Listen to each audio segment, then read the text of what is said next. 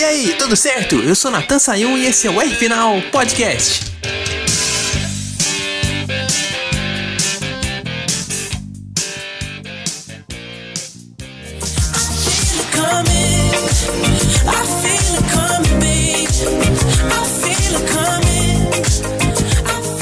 Eu sei que você que está me ouvindo deve estar tá esperando mais um episódio da série Rivais, que a gente está falando já há algumas semanas, mas com tantas especulações sobre Hamilton e Vettel dividindo a Mercedes em 2021, não dá para ficar calado.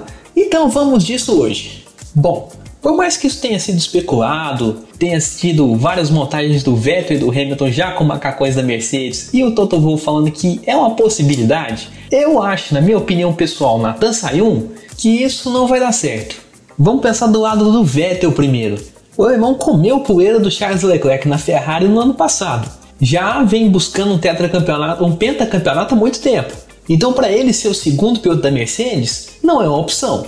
Inclusive fazendo todo o papel que o Valtteri Bottas desempenha hoje, sendo ali um coadjuvante do Hamilton e não sendo assim uma ameaça total em inglês ao título do campeonato, como o Nico Rosberg fazia. E ainda assim, mesmo sendo uma grande ameaça, mesmo Vettel voltando a ser o que era dos velhos tempos de Red Bull, também não seria uma boa opção para Mercedes. Vale lembrar que um dos maiores medos não só da equipe alemã, mas também de todos os times da Fórmula 1 é ter dois carros abandonando, principalmente em uma partida que envolve os dois companheiros de equipe. Algo que na época do Hamilton e do Rosberg já aconteceu em 2016 no GP da Espanha e que em 2014 quase aconteceu no GP da Bélgica, quando o Rosberg furou o pneu do Hamilton num toque dos dois numa curva de S. Então o que a Mercedes vai ter que pensar hoje é: vale a pena correr esse risco?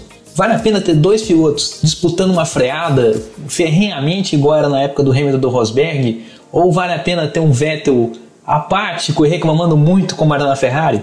Por ter passado esse tempo ruim na Ferrari, o alemão já está sem paciência. Então suponho eu que vai querer dar tudo e mais um pouco num carro competitivo para mostrar que ele ainda é o melhor piloto do mundo.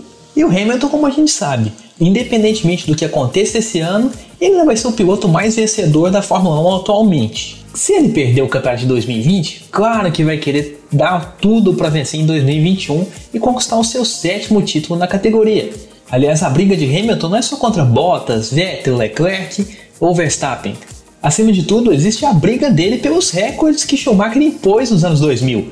Então, conquistar sete títulos, empatar o alemão e passar as 91 vitórias é uma meta possível para o inglês. Claro que existe a chance dele conquistar tudo em 2020, mas 2021, sendo isso ou não, ele vai brigar com tudo, seja pelo sétimo, seja pelo oitavo título, e para sair o mais na frente possível em todas as provas. Aliás, um piloto no nível do Hamilton não quer desacelerar nunca. Mas lógico, na Fórmula 1 tudo é possível, até no meio negociação de pilotos. Tanto Vettel e Hamilton podem ir para caminhos separados, quanto podem dividir uma equipe. Assim, eu se fosse o Wolff, investiria ou no George Russell, que está na Williams, ou no piloto de base, Nick De Vries, que está na Fórmula E, inclusive correndo pela Mercedes naquela categoria. Temos o Esteban Ocon, que está voltando para a Fórmula 1 pela equipe Renault, mas também já foi cria do, do time alemão. Ou se o Valtteri Bottas conseguir desencantar finalmente em 2020, continuasse com o piloto finlandês normalmente. Mas sobre Vettel e Hamilton dividir a Mercedes em 2021, eu vou ter que discordar com The Weeknd que está tocando aqui no fundo e dizer que I don't feel it coming, eu não tô sentindo isso chegar. Mas vamos aguardar para ver o que vai acontecer. Aliás, esse tipo de situação é igual aquela máxima, só termina quando acaba. Eu fico por aqui e um grande abraço. Até a próxima!